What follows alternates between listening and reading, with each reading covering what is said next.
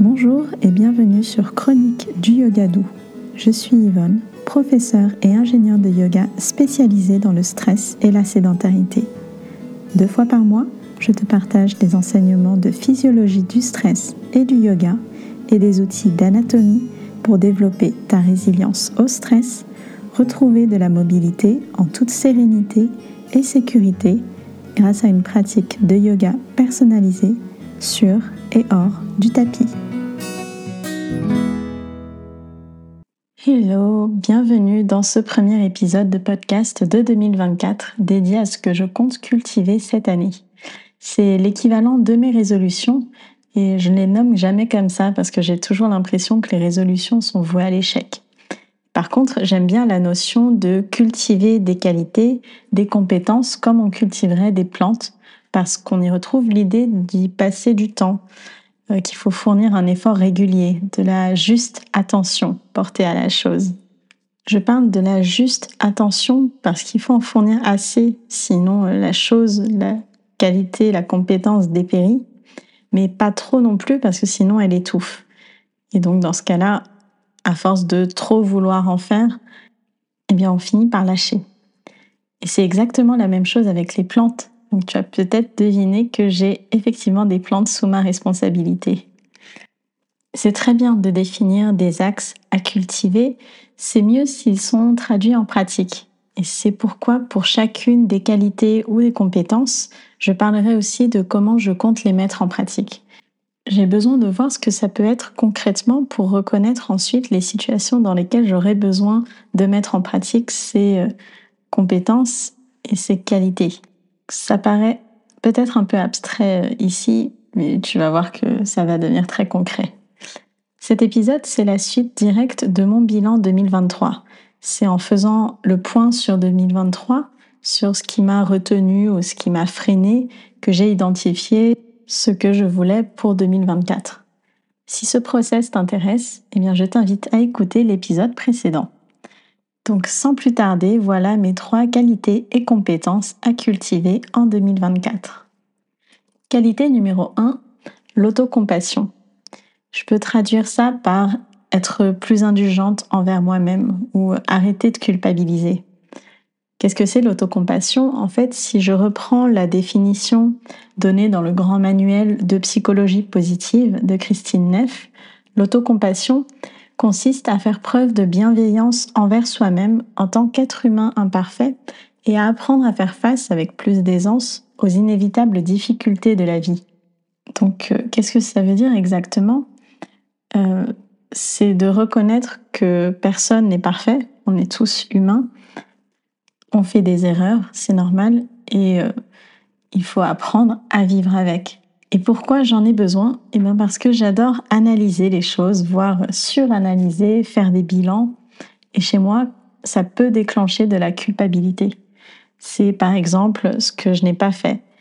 Euh, exemple, j'ai oublié de parler de ça dans la vidéo que je viens de tourner.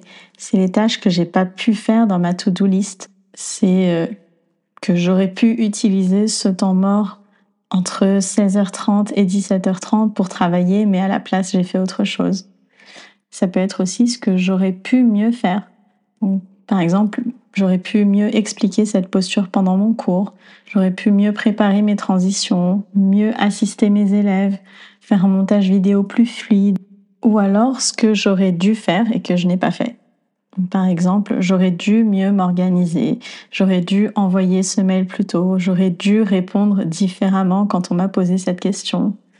Euh, j'ai tendance aussi à juger mon travail très très durement. J'ai toujours l'impression que je n'en fais pas assez, que je n'avance pas assez vite. Je me demande s'il y a assez de valeur dans ce que je propose, dans mon contenu. Toutes ces pensées, elles ont tendance à rester dans ma tête et à me faire culpabiliser et ça ne m'aide pas du tout. Comment je mets ça en pratique? Eh bien, je fais comme si je parlais à moi-même de la même façon que je parlerais à une amie, avec euh, empathie, avec compassion, parce qu'on est souvent plus dur envers nous-mêmes qu'avec nos amis. J'ai justement une amie euh, entrepreneuse qui elle aussi s'est reconvertie. J'imagine du coup que c'est elle qui me raconte ses pensées, la façon dont elle juge son travail, ce qu'elle a fait, ce qu'elle n'a pas fait. Et j'imagine que je m'adresse à elle alors qu'en fait c'est moi. Donc quand je sens que la culpabilité commence à pointer le bout de son nez, je prends du recul et je m'imagine parler à cette amie. En parallèle, je prends aussi du recul sur mon état physique et mental. Je fais le point sur mon corps si j'ai des douleurs, des tensions quelque part. J'examine si j'ai besoin de repos. Est-ce que j'ai dormi assez les nuits précédentes?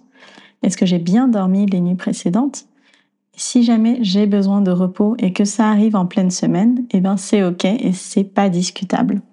Par exemple, c'est ok de me lever plus tard le mercredi matin parce que je suis souvent fatiguée après avoir donné mon cours du mardi c'est ok de ne pas travailler ce vendredi parce que j'ai passé les deux jours d'avant à filmer, à monter et animer mes réseaux sociaux. En d'autres termes, je me donne du mou sur l'évaluation de mon propre travail. Parce que quand on est entrepreneur, personne d'autre ne le fera à notre place. Qualité numéro 2, c'est la patience. Alors, la patience euh, a trois définitions selon les dictionnaires.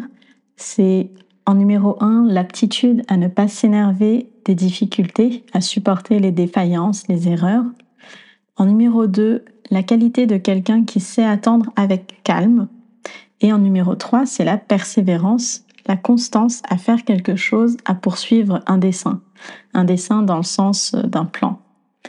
Donc je suis quelqu'un de naturellement patient selon la première définition, voire même selon les deux premières définitions.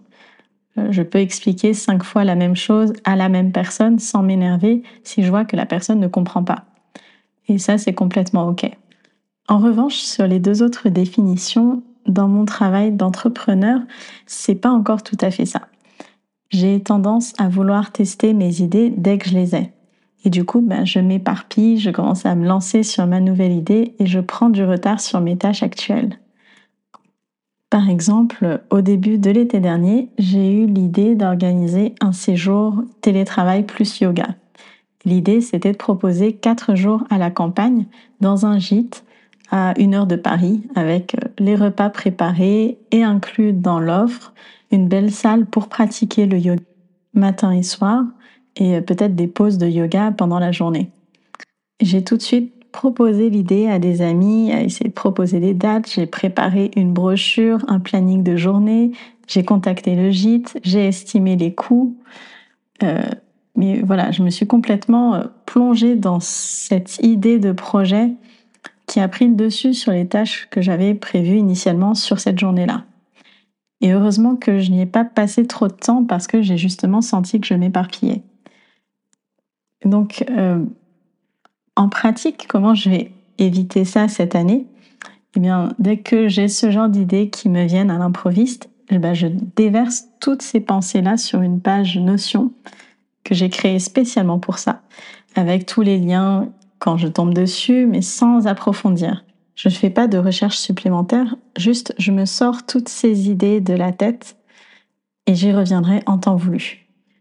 Donc sur cette idée du séjour télétravail plus yoga, je garde l'idée euh, qui sera peut-être mise en pratique cette année d'ailleurs, mais à confirmer. Et enfin, qualité numéro 3, c'est de déléguer, d'apprendre à déléguer. Et donc la définition de déléguer, c'est de confier un pouvoir à quelqu'un, de lui transmettre. Pourquoi j'ai besoin d'apprendre à déléguer? Eh bien parce que j'ai beaucoup, beaucoup de mal à déléguer les choses au travail. Je suis un peu une control freak au travail. J'aime bien être impliquée dans toutes les tâches et en particulier quand ça concerne l'entrepreneuriat. Pour le perso, j'ai aucun souci à déléguer. Euh, s'il y a des gens qui veulent faire mes courses, me préparer à manger, eh ben c'est avec grand plaisir. Mais plus sérieusement, au travail, il y a des choses que je sais que je n'aime pas faire.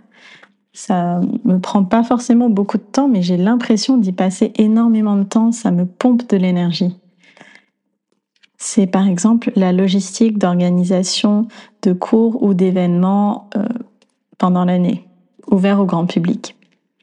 C'est tout bête, c'est pas compliqué, mais euh, il y a quelque chose qui fait que quand j'essaye de m'y mettre, j'ai l'impression de couler dedans et euh, vraiment complètement, ça me démotive. Alors comment ça va se traduire en pratique? Eh bien ça va commencer à se corser. Parce que ça veut dire que je vais devoir anticiper mes événements au moins 2-3 mois à l'avance. Et euh, c'est bien ce qu'il faut hein, de manière générale pour ensuite pouvoir déléguer.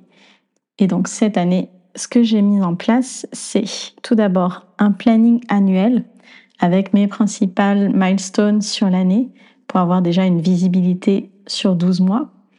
Ensuite, une déclinaison par trimestre pour définir mes sous-objectifs, mes euh, sous-milestones éventuellement. Et comme d'habitude, ben, un planning au mois et à la semaine. Et de cette façon, je pourrais mieux anticiper ma communication, ma préparation des événements à venir et déléguer si j'ai envie. Et ça me laisse assez de marge pour choisir quelqu'un pour déléguer, pour organiser euh, les tâches à déléguer et dans quel délai elles doivent être faites. Donc voilà, j'ai posé mes intentions pour 2024. Pour la partie professionnelle, euh, vous en êtes tous témoins et euh, je n'aurai pas d'autre choix que de les mettre en pratique. C'est fini pour cet épisode. Si tu es intéressé pour en savoir plus sur le séjour télétravail plus yoga, eh bien je t'invite à me faire signe en MP sur Insta. Je te souhaite une très belle année 2024, qu'elle t'apporte euh, le confort et le challenge que tu désires, parce qu'on est encore euh, dans le mois de janvier et que je peux encore te le souhaiter. Et on se retrouve au prochain épisode.